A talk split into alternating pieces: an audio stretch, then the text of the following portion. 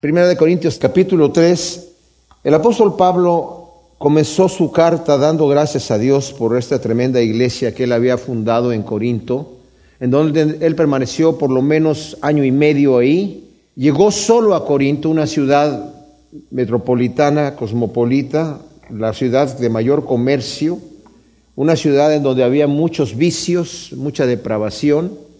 Y nos dijo el, el apóstol Pablo que él llegó con mucho temor y temblor, no tanto por temor de los corintios, sino llegó con temor de no querer predicar eh, un evangelio en donde él se pusiese como un personaje especial, no predicarse a sí mismo, digamos, que es una tentación que cualquier persona tendría, sobre todo en el, caso de, de Corinto, en donde eh, la gente se impresionaba con la personalidad de las personas, se impresionaba con la elocuencia y muchas veces vemos que hay muchos ministros o ministerios que tratan de impactar a la gente, pues con las cosas que la gente se impacta, ¿verdad? Con las cosas del mundo, con ciertos trucos, con ciertas cosas, y vemos grandes shows que se presentan, campañas, ¿verdad? Con luces de láser y con un montón de efectos acá, para que la gente llegue ahí, wow, y ciertamente a veces hay algunas cosas que motivan y tocan las emociones de la persona. Y a veces las personas llegan a eventos así y salen de ahí diciendo, qué bendición tan grande, qué, cómo se sintió el espíritu, pero en realidad lo que fueron fueron emociones carnales de la persona, ¿verdad? Eh, estuvieron bonitas, pero no fue algo del Señor. No, aquí Pablo dice, yo quiero mostrar a Cristo y a Cristo crucificado. Yo no quise presentar ninguna cosa, no quise vaciar la, cruz de Cristo de su poder. Pablo llegó en la confianza de que Dios iba a hacer la obra. Y mis amados, esto para mí me impresiona, porque Pablo tenía elocuencia, Pablo tenía personalidad, Pablo pudo haber llegado a presentarse a sí mismo, decir, bueno, por eso estudié en Tarso, por eso soy un, fariseo de fariseos, estudié bajo la escuela de Gamaliel también, o sea, yo me las puedo, ¿verdad? Y, y puedo impresionar a esta gente y también de paso les puedo dejar el Evangelio bien claro, pero llegó presentando un Evangelio no oculto, pero sí que hacía tropezar a la gente. Ahora, ¿por qué haría Pablo una cosa así? Si se, pongámonos a pensar porque era un hombre muy radical, porque simple y sencillamente un hombre excéntrico que dijo, no, yo me voy a simplemente a, despojar de cualquier cosa agradable o que pueda atraer a la gente y voy a presentar de una manera eh, no grata el Evangelio. No, porque él solamente quería presentar al, al verdadero Cristo, no quería que la gente en su carnalidad estuviese atraída en la forma equivocada al Señor. Ahora, esto lo digo porque Pablo primero les ha dicho, yo doy muchas gracias a Dios por ustedes. Dios los ha llenado de dones. Y era una iglesia que, como vamos a ver cuando estemos estudiando más adelante, tenía todos los dones. Y era una iglesia muy carismática. Y el poder de Dios se manifestaba tremendamente. Pablo al principio se sentía un tanto intimidado, pero por los principales de los judíos que lo amenazaron, se tuvo que salir de la sinagoga en donde no recibieron su mensaje y se fue a la casa de lado a empezar a predicar el Evangelio, justamente al lado de la sinagoga. Y seguramente tenía temor porque se le tuvo que presentar el Señor a decir, Pablo, no temas, nadie te va a hacer daño. Ya lo habían encarcelado en Filipos y lo habían apedreado en Listra y se cree que hasta pudo haber muerto Pablo en esa ocasión. Estaba en muy mala condición, pero el Señor lo anima y le dice, yo tengo mucho pueblo aquí entonces Pablo estuvo ahí ese año y medio y después sale.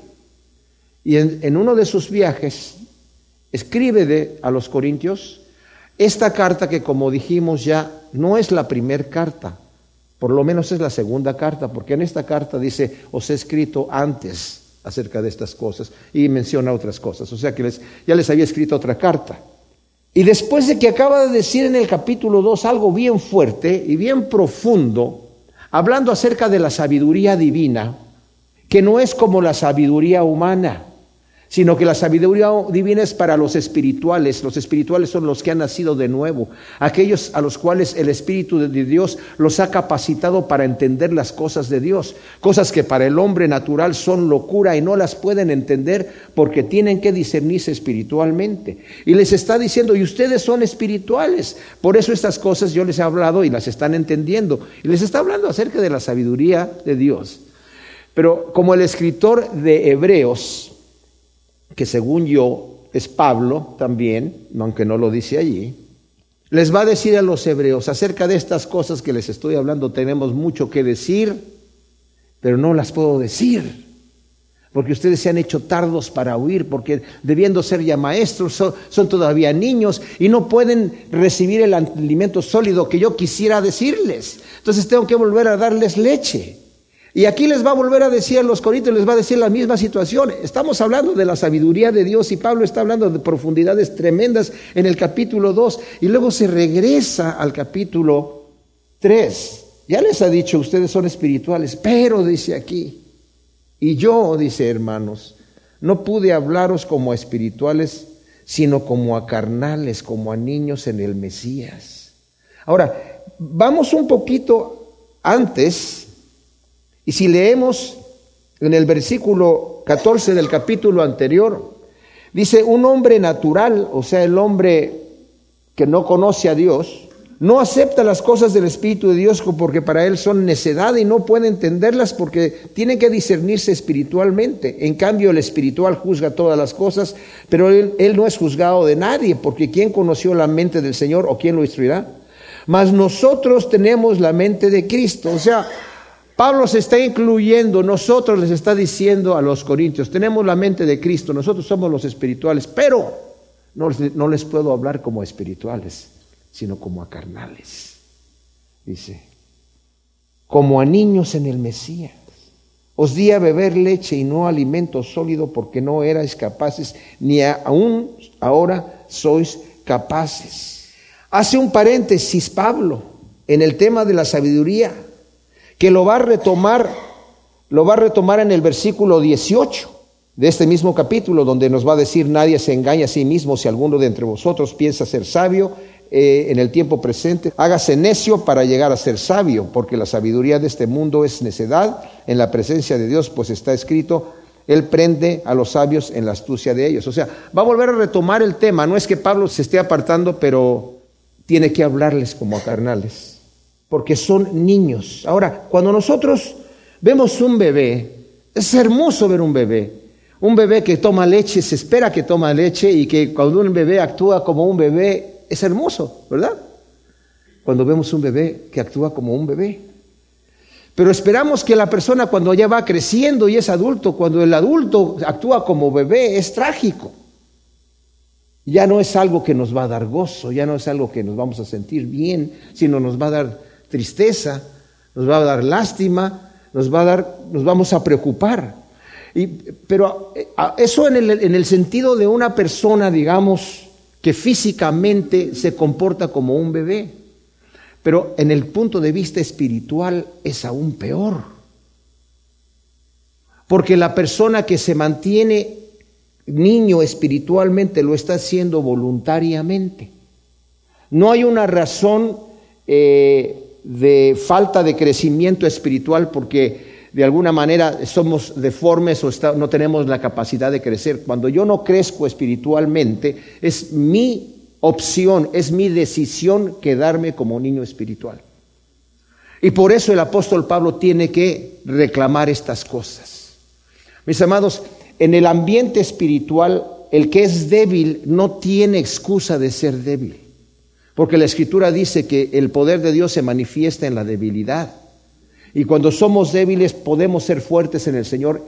Si yo soy débil, escojo ser débil. No es lo mismo en el ámbito físico. En el ámbito físico yo puedo perder o puedo ganar batallas.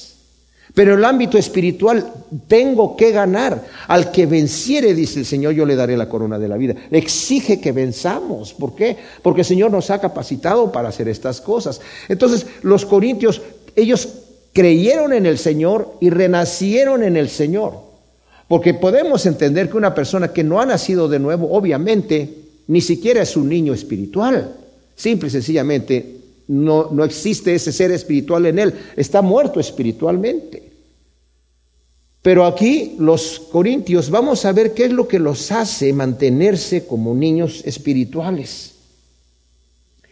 Dice el versículo 3, porque aún sois carnales.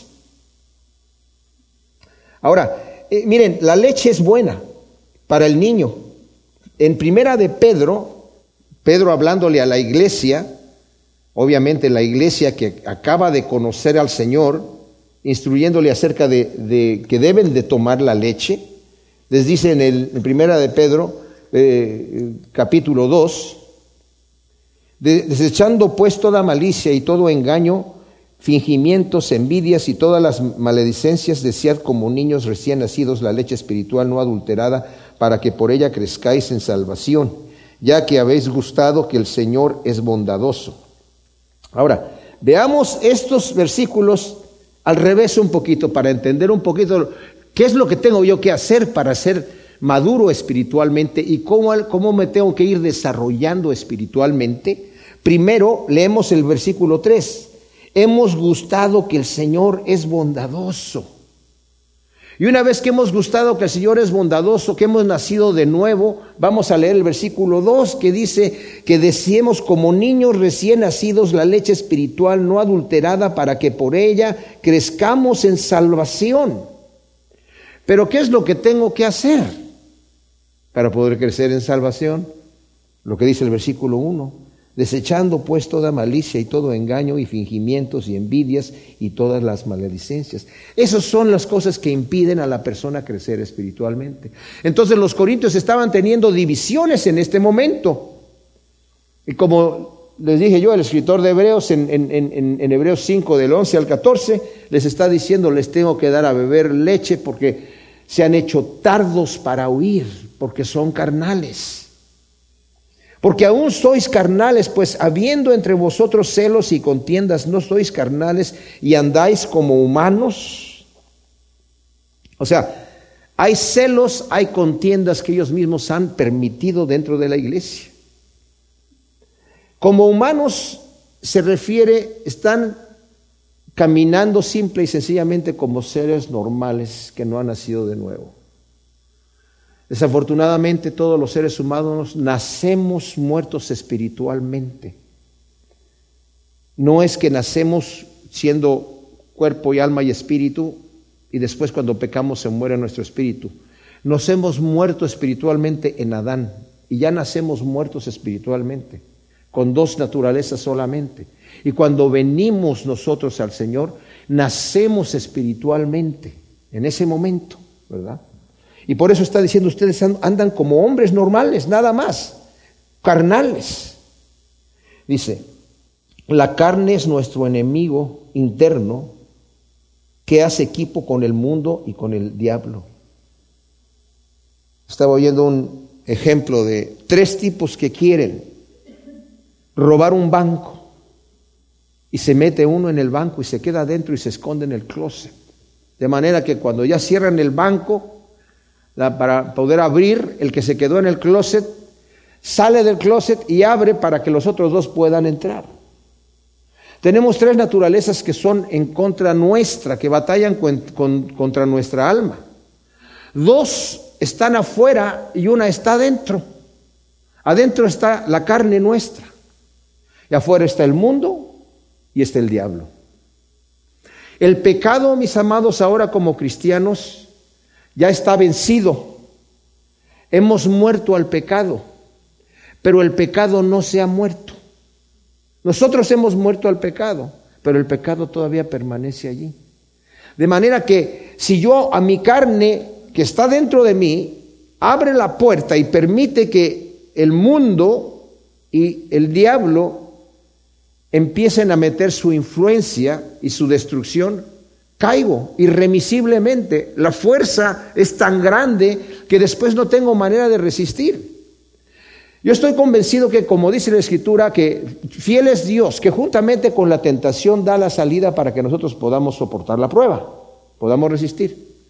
Pero yo les digo que en el momento que ya damos el paso para caer en la tentación, Y no hemos pasado por la puerta que el Señor abrió y ya no tenemos regreso. La fuerza del pecado es muy fuerte y, nos toma y nos engancha y nos esclaviza. Entonces, necesitamos ser sabios y desechar, como dice aquí, todas las contiendas, desechar todas estas cosas. Fíjense, en el, en el libro de Hebreos, cuando el escritor de Hebreos está hablando acerca de los héroes de la fe, cómo fue que a través de la fe lograron grandes proezas y grandes cosas, después de mostrarnos todas estas cosas que hicieron, dice en el versículo 1 del capítulo 12, por lo cual también nosotros, teniendo alrededor nuestro una tan grande nube de testigos, o sea, tanta gente que hemos visto que han andado en la fe, no porque eran grandes hombres sino, y grandes mujeres, sino porque tuvieron fe. Entonces debemos desprendernos de todo peso y del pecado que nos asedia y correr con paciencia la carrera que nos está puesta delante puestos los ojos en Jesús, el autor y consumador de la fe. O sea, necesitamos quitarnos todo peso que nos está alentando. ¿Cuál es el peso que nos está alentando? La carne. Las cosas que nos permitimos nosotros, mis amados, que nos están impidiendo. Dice Pablo, el que corre se abstiene de lo que se tenga que abstener para correr rápido. En aquel entonces las carreras, eh, las Olimpiadas, la gente hacía los ejercicios y las competencias desnudos. Los hombres corrían desnudos sin que nada les estuviera estorbando para tener mayor velocidad. Y claro, yo puedo decir, bueno, ¿qué no puedo yo correr con botas vaqueras? Pues sí, puedes. Y con un traje de mariachi, tal vez también. Y con pistolas, no dice el reglamento que no puedo, pero no voy a ganar la carrera porque esos son, pesos que me van a alentar, ¿verdad? Entonces, tengo que quitarme todo, todo el peso que me está agobiando y correr la carrera con paciencia. Aquí dice, ustedes tienen contiendas y andan como humanos. Porque cuando alguno dice, yo ciertamente soy de Pablo y otro yo de, de Apolos, ¿no sois humanos? ¿Qué pues es Pablo y qué es Apolos? servidores por medio de los cuales creísteis, y esto según dio el Señor a cada uno. O sea, los corintios utilizaban los nombres de los siervos de Dios como bandera de partidos. Aquí es en donde empiezan, yo creo, las denominaciones. Yo soy de este y yo soy de este otro, entonces yo no me junto contigo porque yo creo que esta cosa tiene que hacerse así. Yo no estoy hablando que debemos hacer ecuménicos, es imposible que eso suceda, ¿verdad? sobre todo en las cosas esenciales de la Biblia. Pero el partidismo y la división y no reconocernos, mis amados, en la iglesia universal como, como cuerpo de Cristo es un grave peligro. Y aquí vemos nosotros el inicio de estas denominaciones. estos dicen que uno dice yo soy de Pablo, otro dice yo soy de Apolos. Que no son entonces carnales, no son, andan simplemente como humanos. Y luego dice, a ver, vamos a analizar, ¿por qué hay de esa división? ¿Quién es Apolos y quién es Pablo? Son siervos por medio de los cuales creíste. Están trabajando en armonía para el mismo Señor. Trabajan unidos, cada uno va a recibir su recompensa, como nos va a decir acá, pero están trabajando en, en armonía. Yo planté, Apolos regó, pero el crecimiento lo da Dios. Así que ni el que planta es algo, ni el que riega, sino Dios que está dando el crecimiento. O sea, ustedes no, no se hagan partidarios de los hombres porque los hombres no somos nada. Dios es el que está haciendo la obra. Somos colaboradores con el Señor. Y claro, Pablo está en este momento eh, comparando la obra del Señor con una hortaliza, como una labranza de Dios, como nos lo dice en el versículo 9 en donde Él es el que plantó la semilla, porque Él vino, y fíjese que es lo que, interesante que, a lo que se va a referir aquí el apóstol eh, Pablo. Aquí se va a referir a la iglesia local. Muchos creen que se está refiriendo a la iglesia universal, porque hay otras escrituras que, que hablan acerca de la iglesia universal, pero Pablo se está refiriendo en este momento en la iglesia local. Aunque algunos de esos principios también se aplican a la Iglesia Universal, pero es importante que nosotros le demos el valor que, que le corresponde a la iglesia local. Dice, yo planté en esta iglesia local. Él no plantó todas las iglesias, pero la de Corinto sí la plantó él. Y Apolo regó, porque después Pablo se fue a Éfeso. Y Apolo se vino de Éfeso a Corinto. Y ya no puso el fundamento, ya no plantó, solamente regó. En cambio, Pablo cuando se fue a Éfeso, el que había plantado era Apolos y él se puso a regar allí, ¿verdad? Pero en este caso nada más está hablando de lo que sucedió aquí en Corinto. Entonces dice, yo planté y Apolos regó, pero Dios es el que está dando el crecimiento para que no se hagan partidarios de nadie, porque no somos nada, somos siervos unidos, Hemos estamos trabajando en unidad. Apolos no está arrancando lo que yo planté. Ustedes están haciendo división, ustedes están destruyendo la obra de Dios. Es muy peligroso cuando eso sucede, porque pareciera que no es mucha cosa. Pero el Señor realmente va a, como lo va a decir más adelante, el que destruye a la obra de Dios, Dios lo va a destruir a él. Porque es importantísimo que entendamos que Dios quiere la unidad. Por eso el Señor nos dice, no juzgues al criado ajeno. Para su propio Señor va a estar en pie o cae. No juzgues, no critiques, ámense unos a otros. Un nuevo mandamiento les doy, ámense unos a otros como yo los he amado. Y eso de los partidismos que los discípulos tenían entre ellos mismos, quién es el mayor, quién es el mayor, el Señor los reprendía por esas cosas, ¿verdad? Y cuando estamos diciendo yo soy de Pedro, yo soy de Apolos o yo soy de acá, de allá, no nos estamos tomando como superiores los unos a los otros, no nos estamos estimando nosotros superior a aquel. Así que ni el que planta es algo, ni el que riega, sino Dios que está dando el crecimiento. Y el que planta y el que riega son una sola cosa, están trabajando unidos, aunque cada uno recibirá su recompensa conforme a su labor. Porque somos todos colaboradores de Dios y vosotros sois labranza de Dios, edificio de Dios. O sea, todos estamos trabajando para el mismo jefe y debemos, en vez de estar en partidismos, debemos estar viendo que estamos trabajando para el mismo jefe, porque Dice Pablo, yo no soy nada, ni Apolos es nada, ni, ni Pedro es nada. O sea, no importa quién es el siervo que predica, sino el, mensaje. Y, eso lo digo porque a veces nosotros los hombres somos muy dados a ver a la figura. Ese es el pastor que me gusta.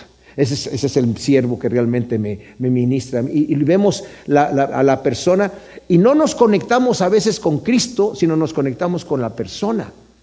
Y eso es muchas veces culpa del ministro, que no sabe vaciarse y se está presentando para que la gente lo admire y no sabe vaciarse para que al que miren sea Cristo Jesús. Vamos a ver cómo nos va a decir aquí el apóstol que en aquel día, cuando lleguemos delante del Señor al tribunal de Cristo, muchas de las obras de muchos se van a consumir en fuego, ¿verdad? Porque se hicieron con otra intención, con la intención de presentarse a sí mismos. Entonces, aquí en 1 Corintios 3, en el versículo 9, vimos cómo Pablo está asemejando la iglesia local con una labranza, pero también la va a asemejar con un edificio. Y después de que ha hablado que es una labranza de Dios, en donde él plantó y Apolo regó, y seguramente Pedro también llegó a regar, y a veces, como dije, regaba Pablo y plantaba otro, pero en el caso de Corinto, él plantó, Apolos regó, Dice, el Señor dio el crecimiento y al final dice en el versículo 9, ustedes son la labranza de Dios, edificio de Dios. Ahora, la iglesia, eclesía, es el cuerpo místico de Cristo que estaba siendo dividido por los cristianos carnales, como vimos acá en el 1.13. ¿Ha sido dividido el Mesías? ¿Acaso fue crucificado Pablo por vosotros o fuisteis bautizados en el nombre de Pablo? Pero fíjense, ¿ha sido dividido el Mesías? ¿Ustedes por qué lo están dividiendo? Y como nos acaba de decir aquí en el versículo 3 y 4 del capítulo 3, ustedes son carnales, pues habiendo entre vosotros celos y contiendas, no son carnales y andan como humanos. Y en el versículo 16 y 17, que lo vamos a ver en un momento más, no sabéis que sois santuario de Dios y el Espíritu de Dios mora en vosotros. Si alguno destruye el santuario de Dios, Dios lo destruirá a él porque el santuario de Dios es santo, el cual sois vosotros. O sea, Pablo, como dije, se está refiriendo a la iglesia en Corinto en este momento como el edificio en donde habita el Espíritu Santo. El cuerpo de Cristo místico es la iglesia universal, digamos, todos los cristianos que están en el mundo entero. Pero lo importante, mis amados, en este momento, de considerar el valor que tiene la iglesia local, fíjense esto, es muy importante. Pablo, en muchas de las cosas que va a hablar aquí, él considera la iglesia local como una autoridad en donde nosotros, cada uno de nosotros, somos un miembro de este cuerpo que está aquí.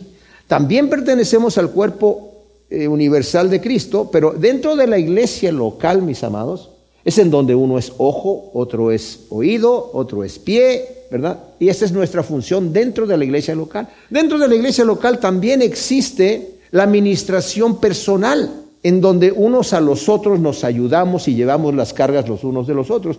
Yo no puedo estar llevando la carga de alguien que está en otro país. Bueno, tal vez con los medios de comunicación que hoy eh, avanzados que tenemos sí se puede, pero llevar las cargas de los unos de los otros de la iglesia de aquí.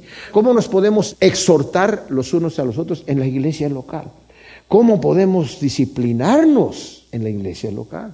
Porque la iglesia local tiene su disciplina también como lo vamos a ver más adelante en el capítulo 5, en donde Pablo exige que uno que anda en pecado sea disciplinado. Y después, en la siguiente carta, que ya lo reciba nuevamente para que no sea destruido, o sea, una vez que ya se había arrepentido. Pero necesitamos la iglesia local. Los cristianos ermitaños, mis amados, no crecen. Los cristianos que dicen, yo soy cristiano en mi casa, ahí no necesito ir a la iglesia. O vengo a la iglesia y me voy rapidito, no quiero tener comunión con nadie no crecen, porque no están unidos al cuerpo de Cristo. Claro, dicen, yo, me estoy, yo estoy con el Señor acá en mi casa, sí está bien, pero la verdad no crecen, son niños espirituales, justamente. Entonces dice aquí, somos pues el edificio de Dios. Ahora, hablando del edificio, dice, conforme a la gracia de Dios que me fue dada como perito arquitecto, puse fundamento, yo puse un fundamento y otro edifica encima, pero cada uno vea cómo sobreedifica porque nadie puede poner otro fundamento que el que está puesto, el cual es Jesús el Mesías. Ahora, Pablo fue el fundador de la iglesia en Corinto y viene a ser el perito arquitecto que pone el fundamento de la iglesia local. Más adelante nos va a hablar de elementos para la construcción, que son las cosas que se van a aprobar en el tribunal de Cristo Jesús. Nos va a hablar de oro, de plata, de piedras preciosas, de madera, de hojarasca y de heno. Cuando edificamos nosotros debemos ver de qué está hecho el fundamento. El fundamento es la roca que es Cristo Jesús. Ahora, Pedro nos habla acerca de la roca que es Cristo Jesús, la piedra principal, y nosotros como piedrecitas estamos siendo edificados sobre la roca principal. Y ese sí se refiere a la iglesia universal. En Efesios 2, del 20 al 22, el mismo Pablo también se está refiriendo a la iglesia universal cuando nos dice, habiendo sido edificado sobre el fundamento de los apóstoles y profetas, siendo la piedra angular el mismo Jesús, el Mesías, en quien bien trabado todo el edificio crece hasta llegar a ser un templo santo en el Señor, en el cual también vosotros sois juntamente edificados para la morada de Dios en el Espíritu. Pero aquí en la epístola de los Corintios se está refiriendo a la iglesia local, porque había división en la iglesia local. Y este es el problema que Pablo toma aquí que como dije, se pudiera ver como una cosa no muy grave. Oye, Pablo, no lo veas tan difícil. O sea, aquel dice que es de Pablo y aquel que es de Apolos y aquel que es de Pedro y aquel que es de Cristo. Oye, pues es que son, son gente que simplemente simpatizantes de estas personas, pero todos somos cristianos y nos amamos. No, había ya una división. Pablo dice, hay celos y hay contiendas. Y empiezan a haber estas divisiones y saben que cuando el camino empieza a separarse, pues al principio están los dos, la separación está muy junta, pareciera que está en el mismo punto, hasta que ya se completamente quedan polarizados, ¿verdad? Pablo se refiere, como dije, pues a la iglesia local. Nadie puede poner otro fundamento que el que está puesto Jesús el Mesías. Me maravilla que Pablo, que es el fundador de la iglesia, no fundó la iglesia de Pablo en Corinto. No, no fundó una iglesia con su nombre. Él pudo haber dicho, yo soy aquí el que parte el pastel, pero Pablo cuando llega dijo, yo no quise presentarme a mí como Pablo el poderoso como Pablo el gran hombre para que se fuese fundada la iglesia en mí y vaciar la cruz de Cristo. Hoy en día vemos nosotros muchas denominaciones, iglesias de cristianos que no han crecido porque las congregaciones están fundadas sobre personajes y las personas no tienen realmente un contacto con el Señor, ¿verdad? Están a través del pastor. Yo conozco iglesias en donde las personas no hacen absolutamente nada que el pastor no les permita hacer. Y si el pastor lo aprueba, está bien. Y si no lo aprueba el pastor, está mal. Y no hay explicación, no hay versículo, no hay nada. Es lo que les diga el pastor. Lo siento por el pastor y lo siento por las ovejas. Porque esa no es una obra de Dios. Entonces Pablo, aunque es el perito, está diciendo, yo soy el perito que puso el fundamento, dice, pero, pero sé qué fundamento puse. Nadie puede poner otro fundamento más que el que ya está puesto, que es Jesús el Mesías.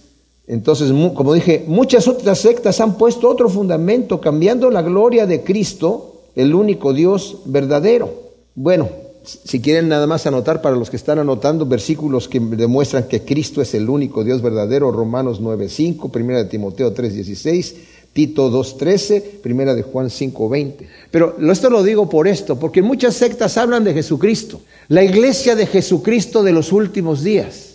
Mencionan la palabra Jesucristo, pero ese Jesucristo de los mormones no es el mismo Cristo de los cristianos, porque el Jesucristo de los mormones es un ser creado, no es eterno, no es Dios. Y el Jesucristo de los testigos de Jehová también es un ser creado.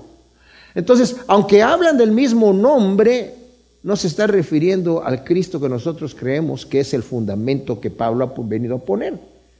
El Cristo que murió y resucitó y que se hizo carne es el misterio de Dios, como le dice Timoteo, que es Dios se hizo carne.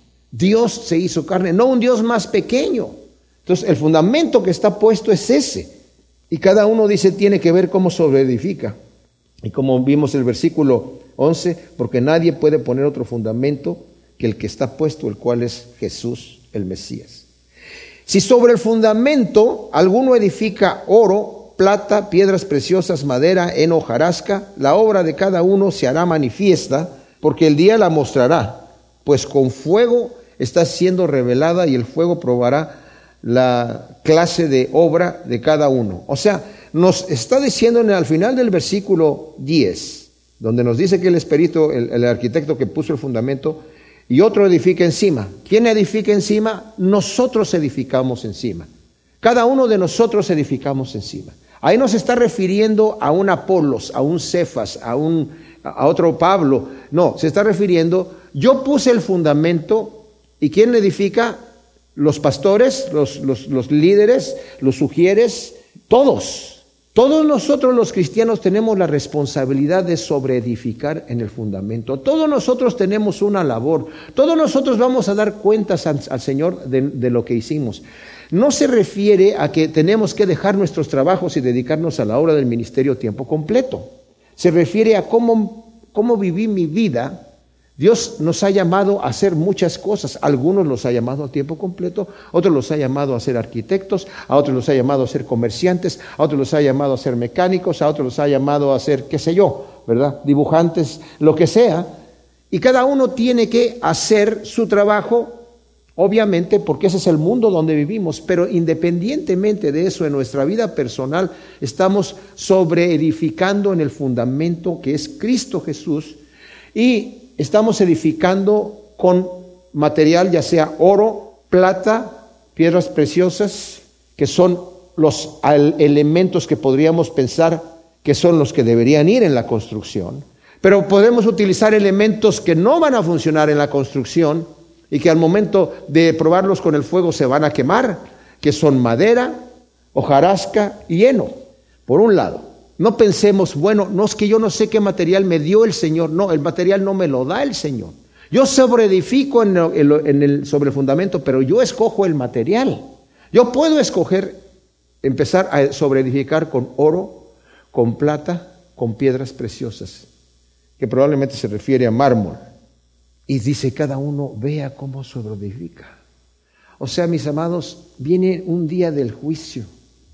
Esto es nos debe dar, por un lado, gozo de saber que nos vamos a presentar delante de nuestro Salvador, pero por otro lado, un poquito de pavor de saber que vamos a, ser juzgados por todo lo que hemos hecho. Ahora, vamos a leer el del 12 otra vez. Si sobre fundamento alguno edifica oro, plata, piedras preciosas, madera, heno, hojarasca, la obra de cada uno se hará manifiesta, porque el día la mostrará, pues con fuego está siendo revelada, y el fuego probará la clase de obra de cada uno. Si la obra de alguno que sobreedificó permanece, recibirá recompensa. Pero si la obra de alguno es consumida por el fuego, sufrirá pérdida, si bien él mismo será salvo, aunque así como a través del fuego. Wow, esto está fuerte. O sea, en la iglesia local, es en donde yo estoy edificando, sobre edificando sobre el fundamento que es Cristo. La obra va a ser juzgada ante el tribunal de Cristo, ahí va a ser probada. El que haya edificado fiel y espiritualmente va a recibir recompensa, pero el que haya edificado en la carne tendrá pérdida, pero será salvo. O sea, está diciendo ahí, se va a salvar la persona que perdió, simplemente va a ver que todo lo que hizo, pero como cuando dice aquí, pero así como por fuego, no se está refiriendo a un purgatorio, sino el juicio sobre las actitudes carnales que deshonran a Dios. Yo pienso que va a ser una especie como de la demostración del disgusto del Señor, casi en decir, mira lo que te hubiera tocado si no hubiera sido por mi gracia. Vas a entrar en el reino de Dios, pero vas a entrar con las manos vacías.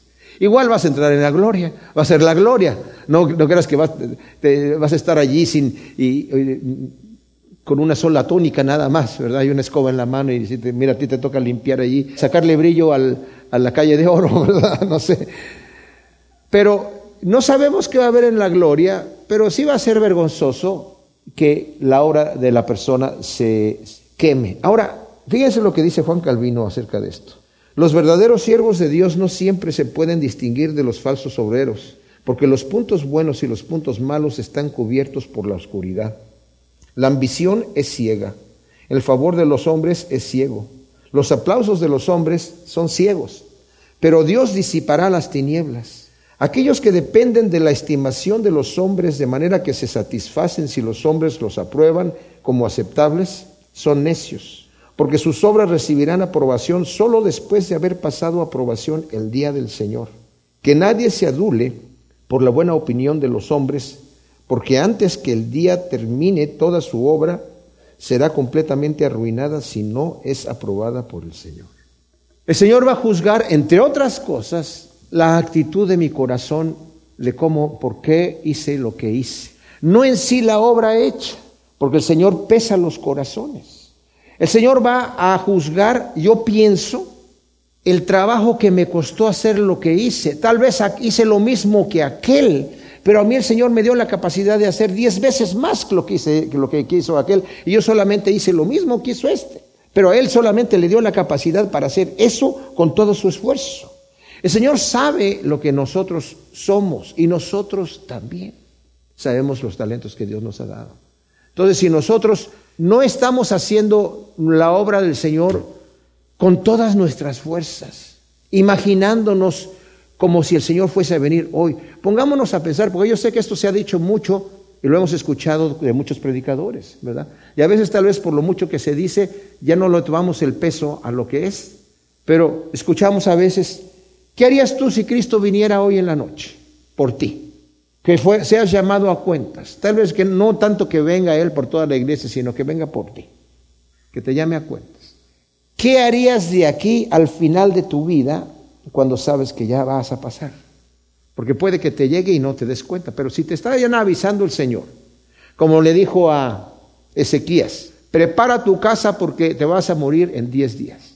Arregla lo que vais a arreglar. Claro, Ezequías se puso a llorar y el Señor le concedió 15 años más. No le convino, porque en esos 15 años nació Manasés, su hijo, que fue el peor rey de Israel. Pero el detalle es que si el Señor te estuviese diciendo, te voy a dar 10 días, Observa lo que has construido sobre el fundamento que es Cristo. ¿Hay algo de madera? ¿Hay algo de hojarasca? ¿Hay algo de heno? Límpialo. Escógete buen material para construir. Mis amados, Satanás nos ciega para que no veamos la urgencia, como nos dice la Escritura, que debemos redimir el tiempo porque los días son malos. Trabajad mientras es de día porque viene la noche en donde ya no hay trabajo.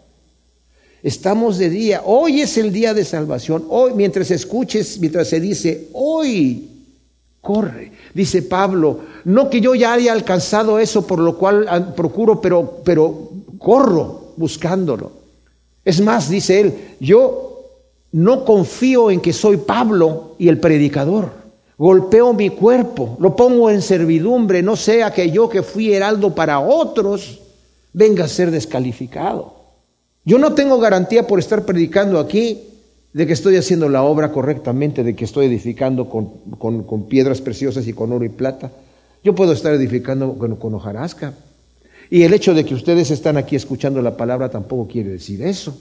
Necesitamos decirle al Señor, Señor, muéstrame cómo estoy sobreedificando, porque aquí dice, cada uno vea cómo sobreedifica. Podemos ver, el Señor nos va a dejar ver el material que estamos utilizando para, para sobreedificar, porque el Señor quiere que tengamos una recompensa. Y saben qué, les voy a decir una cosa, mis amados, el Señor es tan bueno con nosotros, que podemos decir, yo ya perdí mucho tiempo, Desperdicié mucho tiempo en mi vida pasada y he estado, estado construyendo con hojarasca. El Señor te dice, bueno, el, padre de familia que le dijo a uno de sus hijos, ven, ven a trabajar y le dijo, no voy. Y a otro le dijo, voy a trabajar y dijo, sí voy. Pero al que le dijo, no voy, después fue. Y al que dijo, sí voy, no fue. ¿Cuál de los dos hizo la voluntad del Padre? Pero también un hombre que tenía una viña fue a buscar trabajadores y a uno lo, contrató a las nueve de la mañana a otro los contrató a las, a las 11, a otro lo contrató a las 12, a otro lo contrató a las 3 y a otro lo contrató a las 5 y a las 6 les pagó su salario. Y el que había contratado a, a las 5 lo puso hasta adelante. Y hasta atrás estaba el que le había contratado a las 9. Y el que contrató a las 5 le dio un denario, que era lo que se le pagaba a una persona por un jornal de trabajo. Y cuando lo vio el que estaba atrás dijo, wow, le pagaron un denario a este por trabajar una hora, pues a ver cuánto me van a dar a mí, ¿verdad? Y si cuando llegó le dieron un denario también. Y le dijo, oye, ¿cómo me das un denario a mí si, si, si aquel que trabajó una hora le diste un denario y yo que estuve aquí todo el calor del día me das también un denario? Le dijo, amigo, a ti no te estoy haciendo agravio. Eso es lo que se paga por un día de trabajo. Si yo le quiero dar a aquel de más que no tengo, eh, no puedo hacer lo que yo quiera con lo que es mío, ve, toma lo tuyo que a ti no te he hecho agravio. Mis amados, tengamos confianza.